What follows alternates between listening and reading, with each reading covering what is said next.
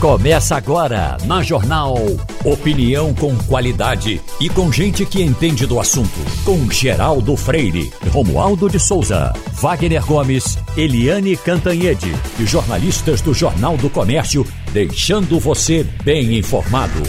Passando a Limpo. Eita, começa o Passando a Limpo, que tem na bancada Maurício Andes, Maria Luísa Borges, Wagner Gomes e Eliane Cantanhede.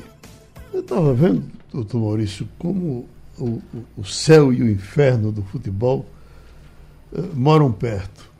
E, e, ontem eu estava ouvindo aqui o programa de futebol, das 12 às 15, e era um pau danado em cima da, da diretoria do Náutico. Né? Essa, essa, essa mesma diretoria que eh, eh, botou o Náutico nos eixos num certo momento. Né? Olha, eu não sei, eu acho que o negócio é o seguinte: você tem coisas que você vai lá. Eu me lembro que quando o Lula foi presidente da República, que saiu com 83% de aprovação, parece, de segundo mandato, ele dizia: se eu tiver juízo, eu deixo esse negócio agora. Se tivesse deixado, é, é, teria fugido do monte de confusões, seria um, uma referência do mundo para discutir coisas, mas continuou se envolvendo, aí vai para as consequências. Né?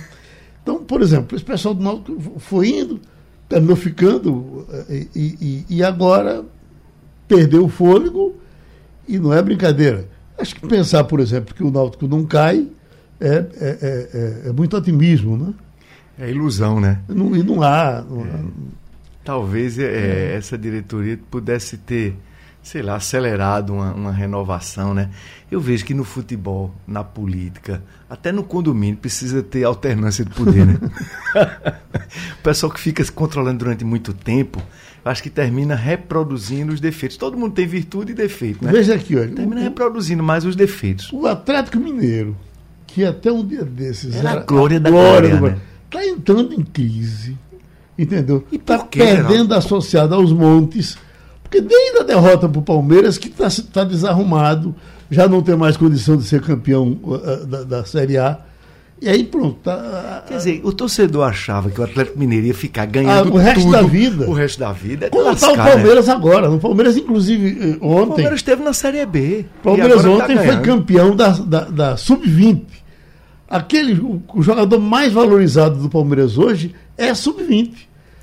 Dinheiro rolando aí. Mas um dia chega e a roda claro, gigante volta, né? Claro, porque já passou por, por coisas, você dizer, esse time nunca mais se arruma.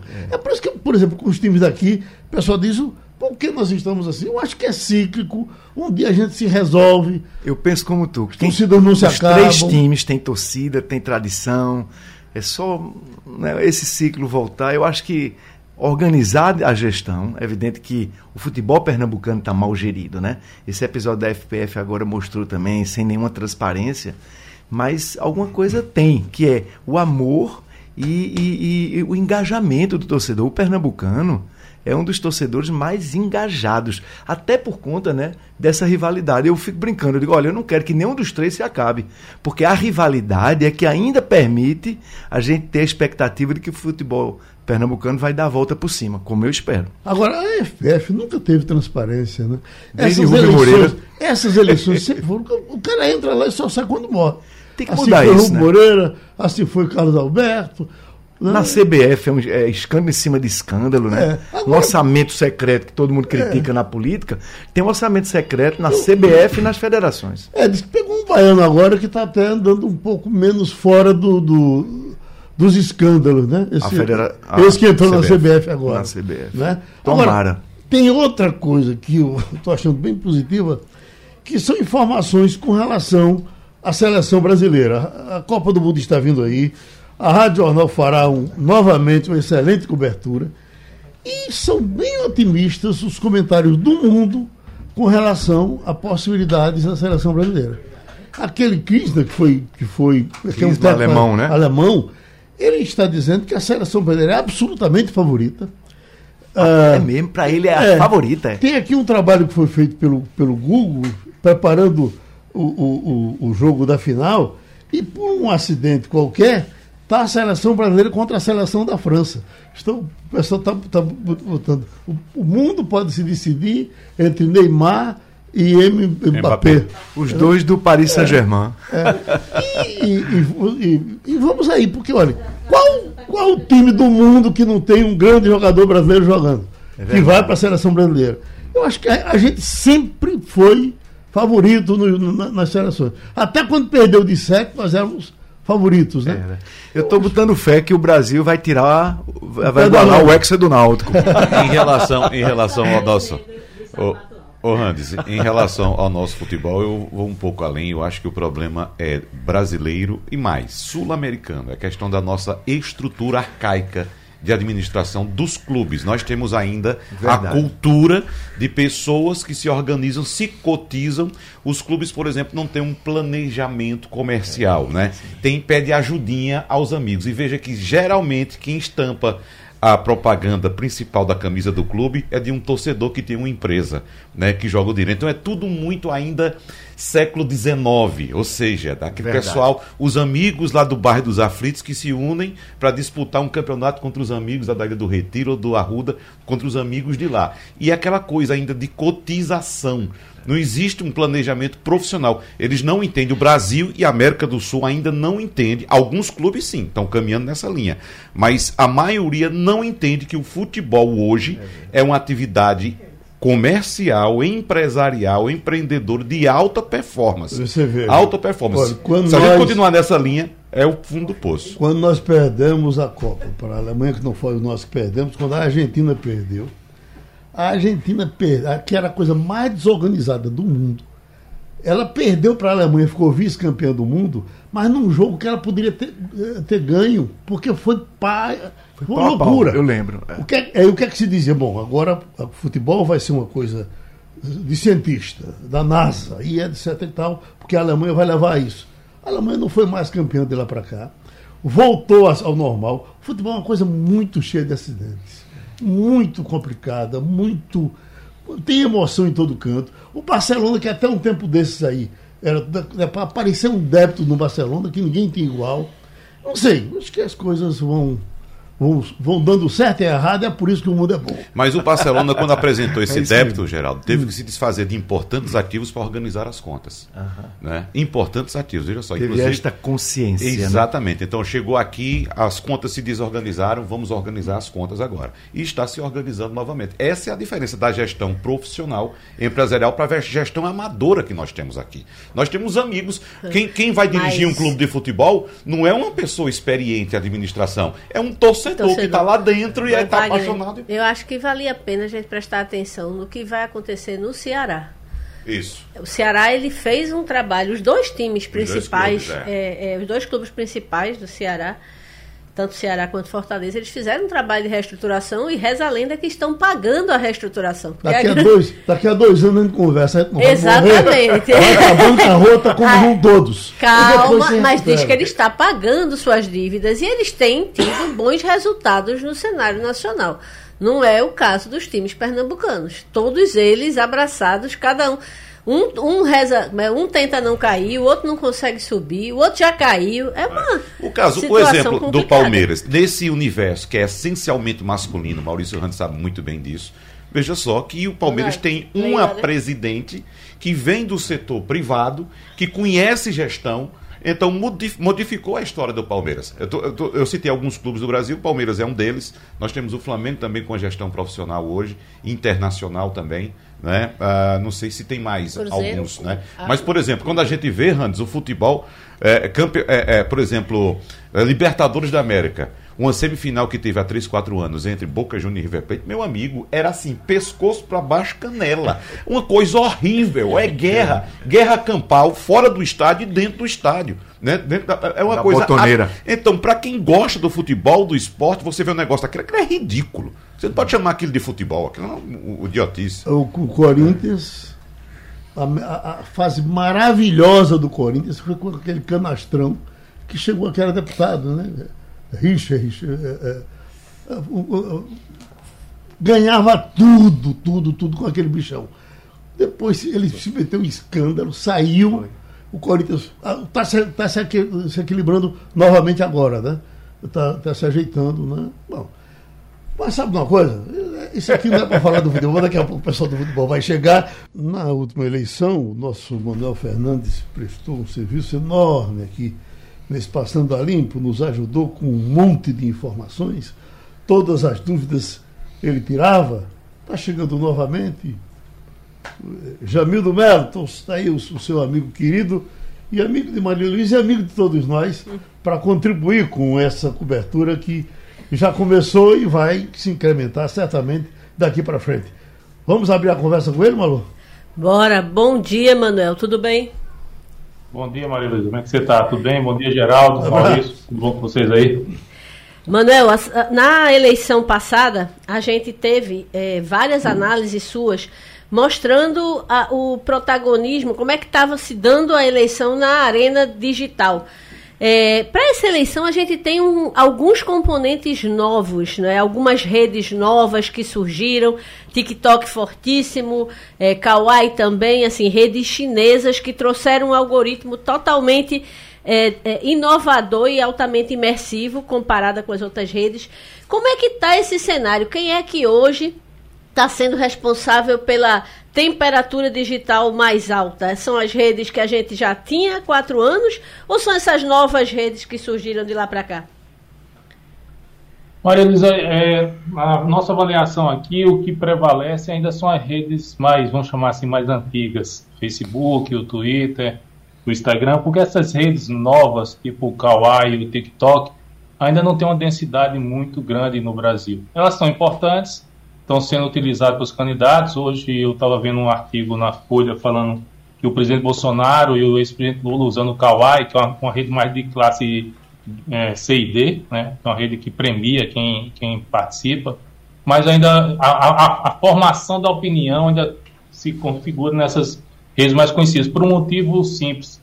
Tem um, tem um princípio na telefonia celular, uma, a maior parte do acesso à internet hoje é por telefonia celular. E tem um conceito telefone celular que chama é, zero rating, que é o seguinte: as operadoras não cobram para alguns clientes utilizarem o WhatsApp e o Facebook. Então são essas duas redes que entram nos celulares dos, das pessoas com menor, menor renda para buscar informação. Então hoje essas pessoas se informam via Facebook e WhatsApp. Então elas continuam evidentes. Não, vocês acompanharam certamente o debate uh, da, da última sexta-feira Sábado. de sábado, desculpa, sábado, De sábado. Aí, num horário até surpreendente, né? Porque foi, começou às seis horas da noite. Uh, Lula não foi. Bom, pelo que se, quase todas as pessoas que falaram comigo, de alguma forma, viram pelo menos um pedaço. Até porque foi muito longo. Ah, mas eu lhe pergunto, uh, que, que, que uh, resultado vocês encontraram daquele debate? Por exemplo, o fato de Lula não ter ido é, é, foi melhor ou seria pior se ele fosse? Foi um debate morno, Geraldo, porque tem dois marcos nessa, nessa trajetória. Que é engraçado essa questão. Olhando em, em retrospectiva, né, olhando, olhando, em retrospectiva, a gente vê hoje que realmente não tem espaço para uma terceira via. Nunca teve. Então foi uma, foi uma ilusão de uma noite de verão, assim, foi um sonho de uma noite de verão, porque nunca teve um espaço efetivo para uma terceira via.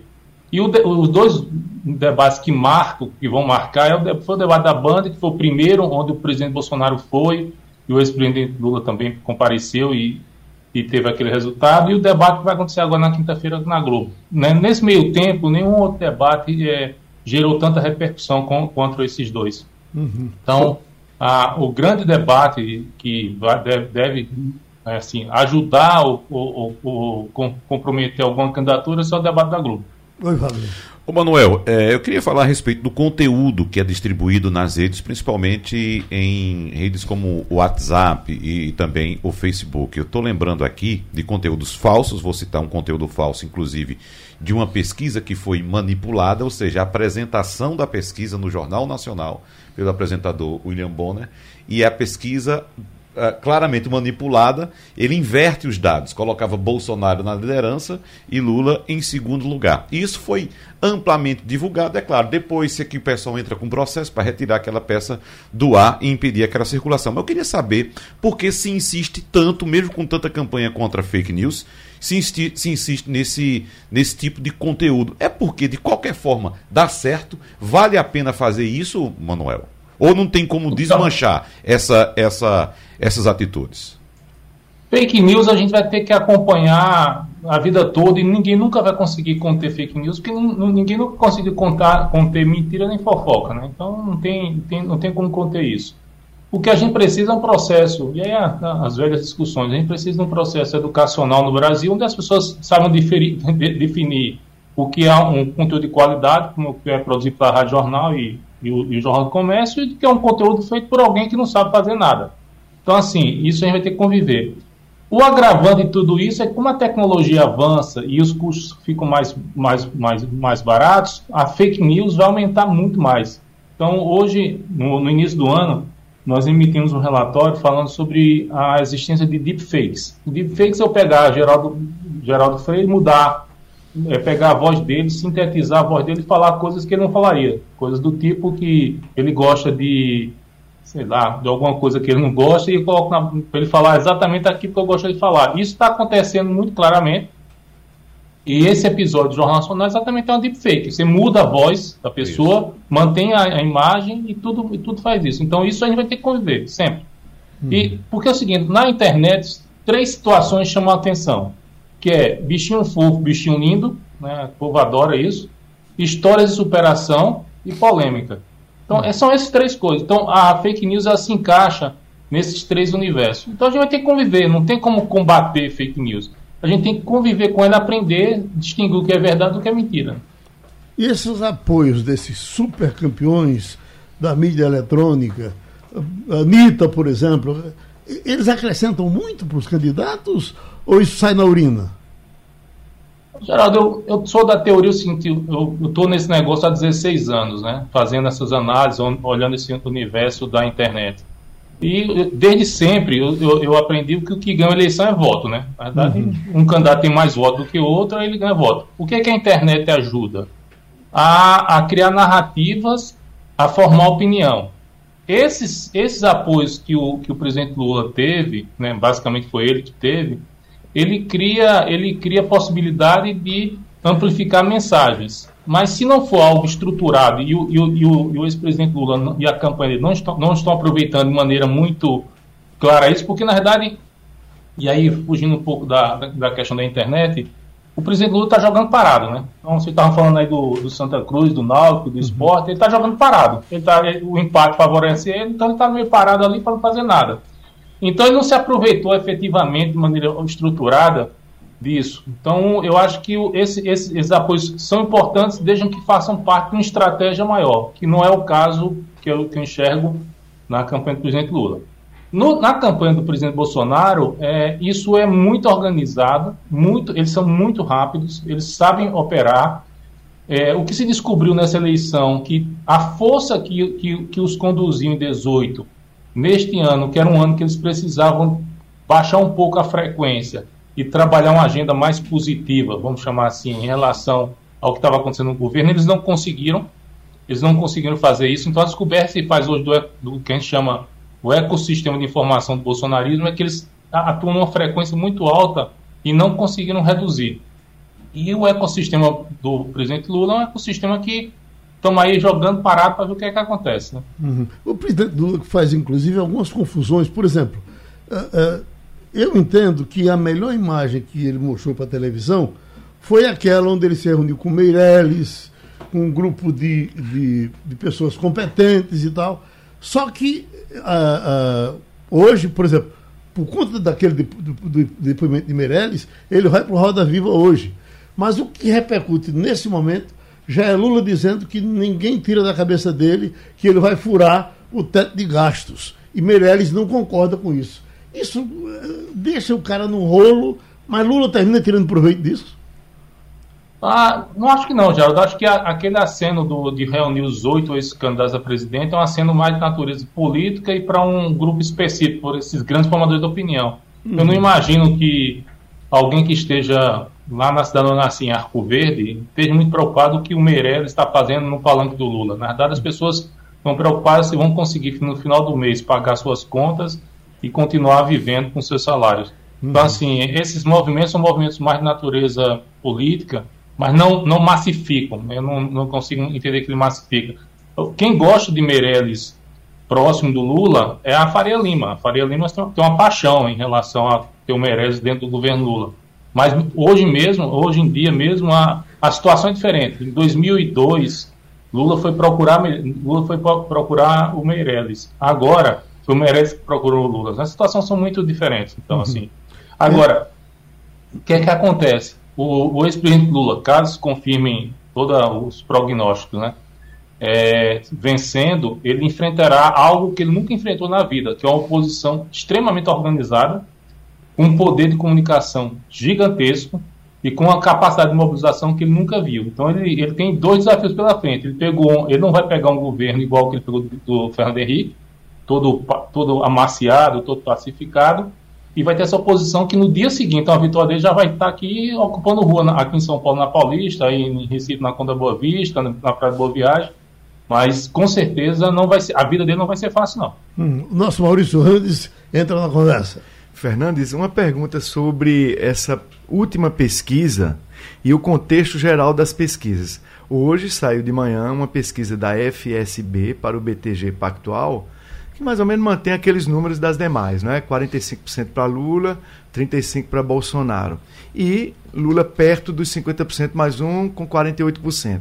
Me chamou a atenção que essa semana saiu uh, o agregador de pesquisas do Estado de São Paulo, que ele atribui pesos pelos acertos, pelas metodologias, ou seja, uma equação bem complexa para é, fazer o agregador de pesquisas lá pelo Instituto do Estado de São Paulo. E ele diz que Nesse agregador, as pesquisas indicariam que Lula teria 52% dos votos válidos.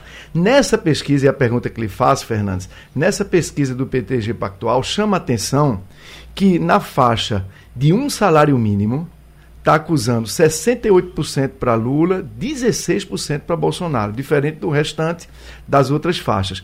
E na faixa de um a dois salários mínimos, essa pesquisa do BTG Pactual que saiu hoje acusa 54% para Lula e 22% para Bolsonaro. A minha pergunta é: como essa pesquisa é feita pelo telefone, você acha que é confiável uma pesquisa feita por telefone? Ela é mais ou menos confiável do que aquela que é feita presencialmente? E a pergunta consequente: se isso é verdade, então esses números estão contaminados pela metodologia do telefone?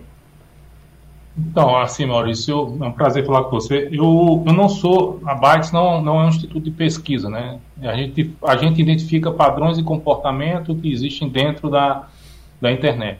Mas só para você ter uma ideia, é, já, este ano foram feitas no Brasil 2.130 pesquisas. Tá? Dessas, desse total, acho que umas 800 foram feitas para presidente da República. Foram gastos é, no Brasil algo em torno de uns 97 milhões em pesquisas esse ano. É, é, gastos declarados. Obviamente tem, tem, o cara diz que gastou e às vezes não gastou isso. É, o estado que mais fez pesquisa, que mais fez pesquisa foi o Piauí. Porque tem dois institutos lá, que um é a favor do, do, do atual governador e outro é contra. Então eles ficam fazendo pesquisa toda hora. Então, assim, as pesquisas têm um, elas têm um papel a cumprir que é fazer o retrato do momento. É, o que a gente vê aqui, na realidade, o que a gente vê dentro da, da internet é um, um, uma grande uma polarização extrema entre o, o presidente Bolsonaro e o ex-presidente Lula. É, as pesquisas, obviamente, identificam isso. É, mas as pesquisas têm, um, têm uma questão que elas vão ter que é, resolver, que as pesquisas por telefone, a vantagem do, do presidente Bolsonaro a, a vantagem do presidente Lula sobre o, sobre o presidente Bolsonaro é menor. Nas pesquisas mais clássicas, que são entrevistas é, pessoais, a, a, vantagem é, é maior.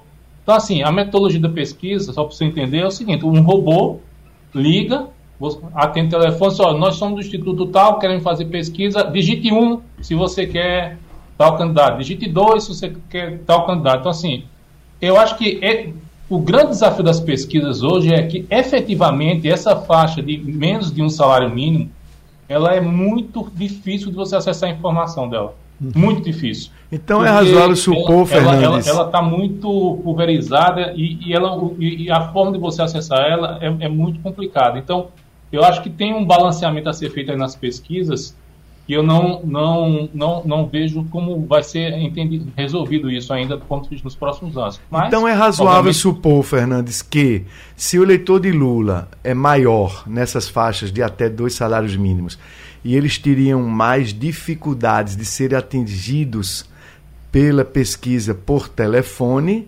essa pesquisa por telefone teria um viés de diminuir o voto de Lula. O que me chamou a atenção é que essa do FCB FSB, FSB. FSB, FSB, ela foi o contrário, ela aumentou o percentual de Lula. É isso que eu não consegui entender quando vi.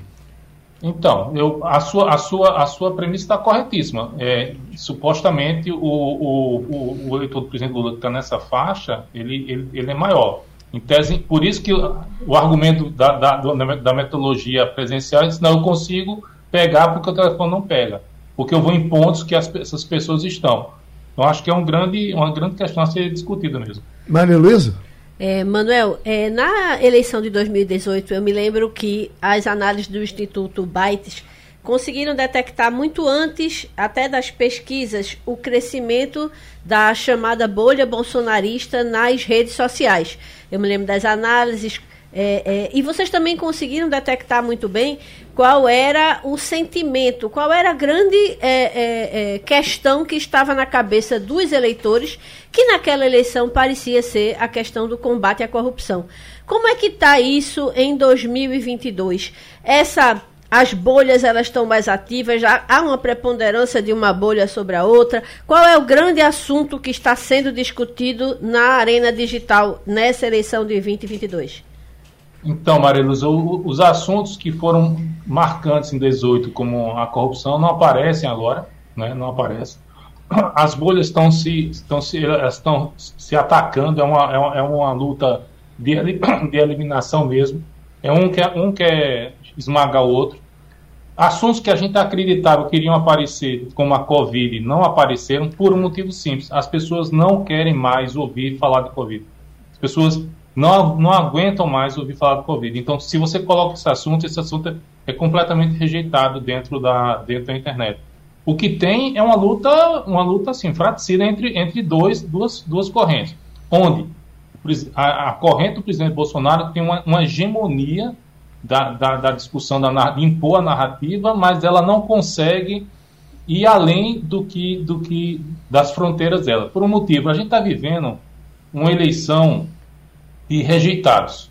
Então vai ganhar a eleição o menos rejeitado. Então não, os, o, quem foi eleito não será eleito pelas suas virtudes, será eleito pelo defeito do, do outro.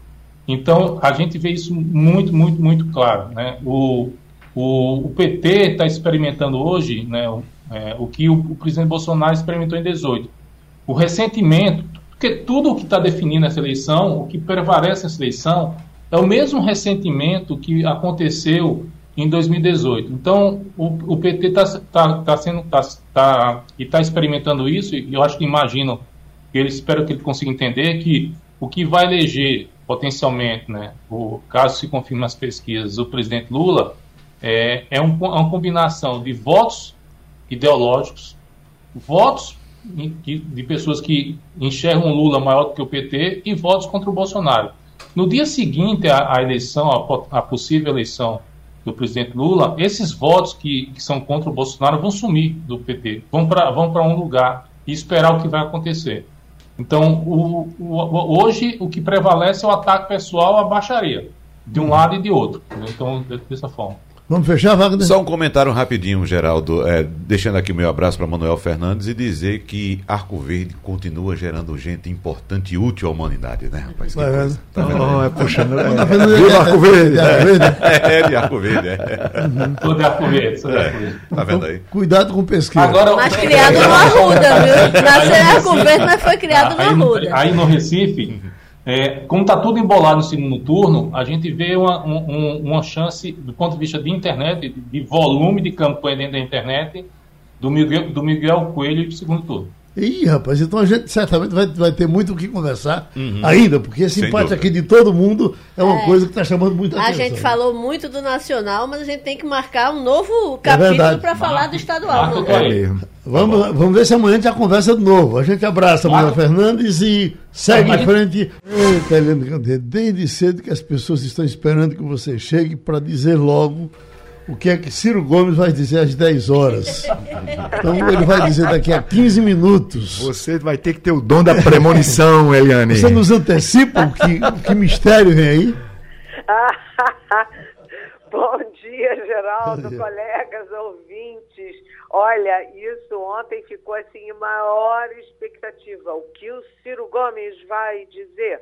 Aí teve gente pensando, será que ele vai renunciar em favor do Lula? Imagina Uhum. O que, que o Ciro vai fazer? O Ciro vai fazer um, isso é uma aposta. Né? É, o Ciro vai fazer um manifesto a favor dele próprio. Ele vai dizer lá: olha, gente, fique comigo, não tem esse negócio de voto útil, não. Vai falar mal do Lula, mal do Bolsonaro e dizer que só ele salva a nação. Mas eu acho que é um pouquinho tarde, porque o Ciro oscila entre 7% e 8%, nunca chegou a 10% e ele atacando Lula sistematicamente, como ele tem feito, inclusive sendo usado, né, o que ele fala é usado na campanha do, dos programas eleitorais do Bolsonaro. O Ciro é, não ganha o que ele não tem e perde o que ele tem, ou seja, ele sai menor dessa campanha do que ele entrou. Mas vamos esperar. É, e se ele resolver entrar desautorizando essas essas falas que o, os bolsonaristas estão usando dele, que são realmente constantes e demais. Olha, não tem jeito dele desautorizar, sabe por quê? Ele uhum. falou. Está é gravado. É a cara dele, é a voz dele, é o que ele falou, efetivamente falou. Sim. Ele que não falasse. É né? Então, ele deu munição ao Bolsonaro contra o Lula. E, aliás, ficou muito chato no debate de sábado ele cochichando com o assessor do, do Bolsonaro e o assessor indo lá uh, cochichar no ouvido do Bolsonaro. Ou seja, o Ciro mandou um recado para o Bolsonaro no meio do debate.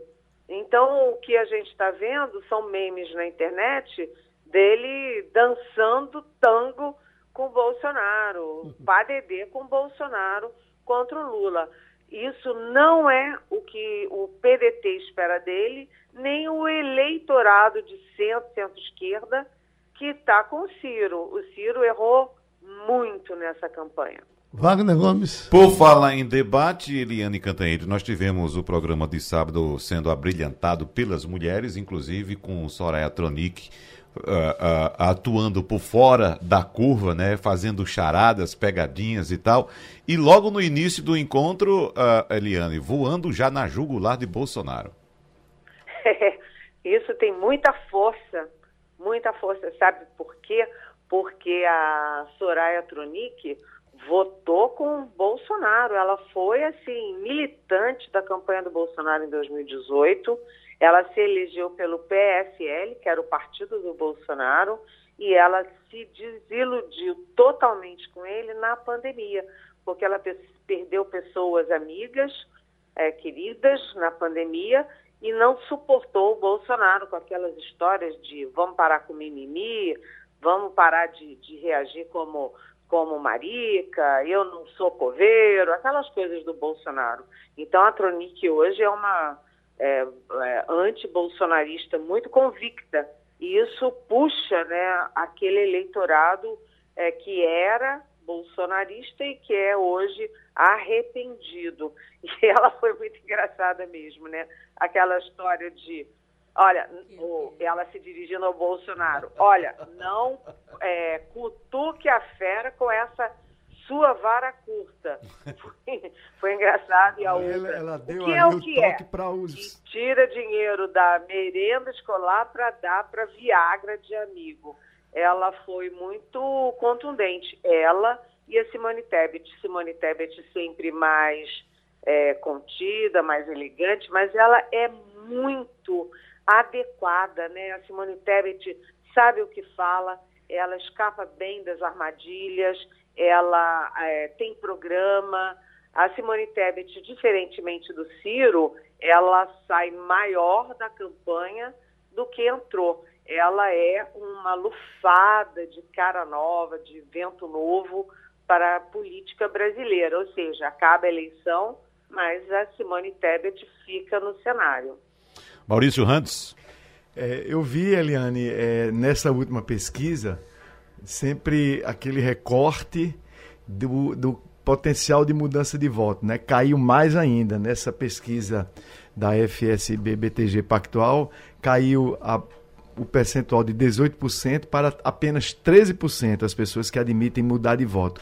Mas chamou minha atenção que dos que admitem mudar de voto, pela primeira vez, pelo menos que eu tenha visto numa pesquisa, a maioria admite mudar de voto para Bolsonaro. Isto bate com a sua análise, lhe surpreende, você acha que é real? E o que é que você acha que vai acontecer nessa semana? É possível que a gente tenha aquela revoada que teve, por exemplo, em 18, ou a situação agora, nesta semana final da campanha, o eleitorado já está mais ou menos definido e é pouco provável que haja qualquer grande reviravolta? Oi, Maurício é, Hans. A gente tem na reta final, é natural, acontece sempre, e 2018 foi avassalador, uma migração de votos essa migração de votos, em geral, é para quem lidera as pesquisas. Ou seja, naturalmente seria o Lula o beneficiário dessa migração de votos. É, nessa pesquisa do, da FSB, mostra pela primeira vez o Bolsonaro. É, o Bolsonaro está muito atrás do, do Lula, 10 pontos na FSB, é, tem 15 daqui, 14 dali, dependendo das pesquisas. Tem muita pesquisa esse ano, né? um recorde de pesquisas.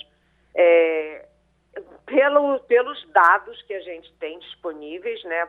A, é, é, eleição nunca se ganha de véspera, mas pelos dados disponíveis para a gente, é muito improvável o Bolsonaro retirar essa diferença o que seria uma vitória para o Bolsonaro nessa reta final seria ele crescer um pouquinho, tirar um pouquinho de votos do Lula para impedir a vitória do Lula em primeiro turno.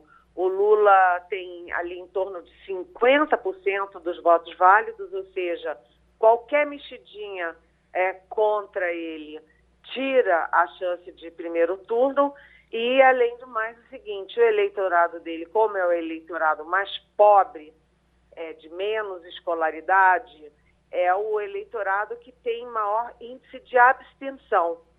Se tiver uma chuvarada, por exemplo, como está previsto aqui no Rio de Janeiro, se tiver alguma dificuldade de transporte, se as pessoas não tiverem dinheiro para ir votar, a quebra de votos é muito mais na seara do Lula do que no Bolsonaro. Ou seja, é, essa, esse dado de hoje pode dizer o seguinte: o Bolsonaro pode ter a chance de ir ao segundo turno, mas ele venceu Lula. Nenhum especialista de pesquisa aposta nisso, ao contrário. Maria Luísa Borges. Eliane, muito bom dia. Eu estou vendo aqui na sua previsão de pauta uma análise do cenário é, nos estados. E você está estimando que já tem quatro governadores que não devem, é, quatro estados que não devem ter segundo turno para o governo. Conta para a gente aonde é que a eleição já está definida. Olha, Maria Luísa, é, dos candidatos ao, à reeleição, tem quatro que têm 30 pontos a mais que seus adversários. É, ou seja, eles estão com ali com a vitória praticamente garantida, a não ser que haja um erro espetacular ou uma, um fato extraordinário de ultimíssima hora. No Espírito Santo, o Renato Casagrande, é, candidato à reeleição, ele é do PSB, B de bola. Né? No Distrito Federal, o Ibanês Rocha, do MDB, aliado ao Bolsonaro. No Pará, o Helder Barbalho, do MDB, filho do Jader, velho Jader Barbalho. No Mato Grosso, o Mauro Mendes, do União Brasil, que tem, assim, é, é, lá em Mato Grosso é alguma coisa como set, 70 a 18, é alguma coisa assim, arrasadora. Mas além desses quatro, você também tem o Romeu, o Romeu Zema muito forte em Minas Gerais, pode ser que tenha algum tremelique na reta final, mas ele tem chances. É, a Fátima Bezerra, do PT no Rio Grande do Norte, Ronaldo Caiado, do União Brasil em Goiás, Ratinho Júnior, do PSB no Paraná, Vanderlei Barbosa, do Republicanos em Tocantins, e o Gladson Cameli, do PP, é, no Acre. Olha só, quanta gente, né? Isso aí dá o quê? 4, 5, 6, 7, 8, 9, 10 com chance de vencer já no primeiro turno. Não entrou a CM Neto, Helene? Eu estava falando de reeleição, né? Tá é, ah, os, ah, desculpa, os tá governadores que disputam a reeleição. Certo, certo, o ACM Neto era prefeito da capital e disputa o governo. Uhum. O ACM Neto se atrapalhou todo várias vezes ao longo é, da vida política dele, né? Ele não tem a habilidade política e a firmeza do avô dele, que era o Antônio Carlos Magalhães. ACM Neto é, dizia que não ia fundir o, o DEM com o, com o PSL do Bolsonaro, fundiu, né? Ele dizia que ia se tornar um personagem nacional, ele virou um personagem exclusivamente baiano, né? Ele rompeu com o, é, com o Rodrigo Maia ao tirar o tapete do Rodrigo Maia para a presidência da Câmara e ele fez esse papelão agora de se dizer é, é, pardo, uma hora é pardo, outra hora é pardo, aí aparece todo queimado de sol dizendo que é pardo, e isso virou uma, uma papagaiada que pode reverter contra ele na eleição da Bahia. Mas, de qualquer jeito, os índices são muito favoráveis ao SM Neto. Pronto, a gente abraça a Eliane Cantanhede, certamente teremos muito o que conversar ainda essa semana. Wagner, saiu aí o que Ciro vai dizer já já. Geraldo, o que se comenta agora de bastidores é que Ciro Gomes vai fazer um pronunciamento à nação contra o voto útil. Tem Mas ele não já fez, não? Ele já vem fazendo é, a semana é, toda. É. é. o que se aguarda, né? Contra um pronunciamento o, contra o, o voto. debate do SBT, é. ele falou muito disso. Então, realmente, vai ser mais do mesmo. Se for isso, é mais uhum, do mesmo. É né? mais do mesmo. é o direito dele, né? Defender uma posição de que cada um vote no primeiro turno na sua Sim. posição. E também é direito da outra pessoa que diz que quer decidir logo. Então, Agora, ninguém tem que é, é, demonizar nenhuma posição nem outra, né? Agora, por falar ah, em voto útil, o PT lançou uma campanha nesse final de semana, né? Uma campanha exatamente em busca desse voto útil. Uma campanha assim, não diz assim tão abertamente, mas diz, olha, tá, você está cansado dessa briga, vamos acabar logo esse negócio agora, no primeiro turno. Assim, a máquina do PT, a máquina de publicidade do PT, sempre foi muito competente, sempre soube pegar muito essas coisas assim, né? E falar com, com o eleitorado. Então, a, o PT está trabalhando nesta semana a questão do voto útil, sim. Então, tem duas, duas coisas iriam acontecer na manhã de hoje: esse pronunciamento de Ciro Gomes e esse aqui, ó. Nave da NASA vai se chocar com um asteroide em teste inédito. Você imagina o seguinte: é um teste, né? Trombada cósmica é o nome do negócio. Uhum. Prevista para ocorrer hoje, uh, põe prova método de proteger a Terra. Quer dizer. Ah, eu fiquei preocupado, Geraldo, é. quando eu vi essa notícia, que eu digo, então quer dizer que tinha um asteroide Tem um que estava direcionado para nos ameaçar, nos extinguir? Não, parece que não, parece que eles vão eu testar. Com medo. No... Vão testar num asteroide aleatório. É um que está quietinho lá, eles vão dar uma ah. porrada nele. É que se e se der, se der errado, as consequências serão daqui a um milhão de anos. A gente já, já, já tem morrido, não é, tem? É uma preocupação da gente, né? Mas por outro lado, eu vi alguém dizer, depois comentando essa notícia, quer dizer, e se esse choque ele não ia direcionado para a Terra, mas se agora com o choque ele vinha direcionado para a Terra. Aí ele, ele... É pra cá. Seremos os próximos É. dinossauros. Na verdade, o teste é exatamente para isso. É para que, se por acaso acontecer, né, Eles saibam- uma rota de colisão, eles Saibam saibam como impedir, né? como agir. né? é um treinamento. Acho É que daqui para lá, do jeito que é o ser humano, o Homo sapiens, está destruindo o planeta, já terá destruído pelo próprio Homo sapiens. Não precisa de asteroide, não. Agora- Ou mu- se não mudar a rota. Mas o, vendo o lado bom é uma coisa fantástica isso. É, né? É. E mais rápido do que um milhão de anos. Escute, eh, eh, doutor Anderson, só para a gente fechar isso aqui, ah, de vaqueiro a professor de jiu-jitsu, 156 categorias vão ao Congresso pleitear piso salarial. Dizer, esse rolo que tivemos, estamos tendo agora com Os enfermeiros, enfermeiros. vai para mais 155. É, o senhor foi presidente da Comissão de Constituição e Justiça, é um homem dessa área. Como, como é que a gente administra isso agora? É, Eu acho que o Congresso vai ter que depurar, não é? O país, o orçamento não comporta, porque para o ouvinte da Rádio Jornal ter consciência, quando volta um piso, esses dos enfermeiros todos nós somos a favor, mas é preciso que também seja feita a indicação do recurso, porque uma parte grande dos enfermeiros trabalha para o Estado e para o município. Então é isso que agora está se discutindo lá no Congresso Nacional, é como garantir os recursos para que os estados e os municípios possam pagar os enfermeiros e os técnicos de, de enfermagem. Que E era que as empresas um privadas justo. tenham condições de pagar É, também. E né? também, talvez, até algum tratamento É. tributário. falam falam na para que os possibilidade de hospitais- aumentar o SUS. Nesse É, caso, É, as tabela, a tabela do SUS precisa ser corrigida para que os hospitais É possam pagar os enfermeiros. Né? Nesse caso, 27 senadores apresentaram proposta sexta-feira passada para retirar esses recursos do orçamento secreto. Ou seja, tirar dinheiro dos próprios parlamentares que utilizam o orçamento Acho secreto muito para positivo apresentar. tirar do orçamento secreto, porque não tem nenhum controle sobre esse recurso. Tem uma folga de 10 bilhões de reais no orçamento secreto, Ah. inclusive recursos que foram tirados de programas da saúde, como por exemplo, mais médicos, o farmácia, popular, o, o, o Casa Popular. combate ao câncer, programa de combate ao câncer. Então esse dinheiro, esse dinheiro desses programas foi retirado para o orçamento secreto para fazer campanha Agora, dos não, políticos. não é uma loucura que o governo que se vangloria de ter dado 600 reais, 700, vai e corte isso do, da saúde? E- e- Existe um negócio desse? Existe, chama-se falta pro- de planejamento, falta de ideia, falta de rumo, falta de prumo. E Pronto, isso desmascarou que essa medida teve um caráter eleitoreiro. Ela não Isso. foi percebida dentro de um planejamento e como deve ser feito o gasto público. Né? O comercial já foi. Agora a gente terminou o Passando a Limpo. A Rádio Jornal apresentou opinião com qualidade e com gente que entende do assunto. Passando a Limpo.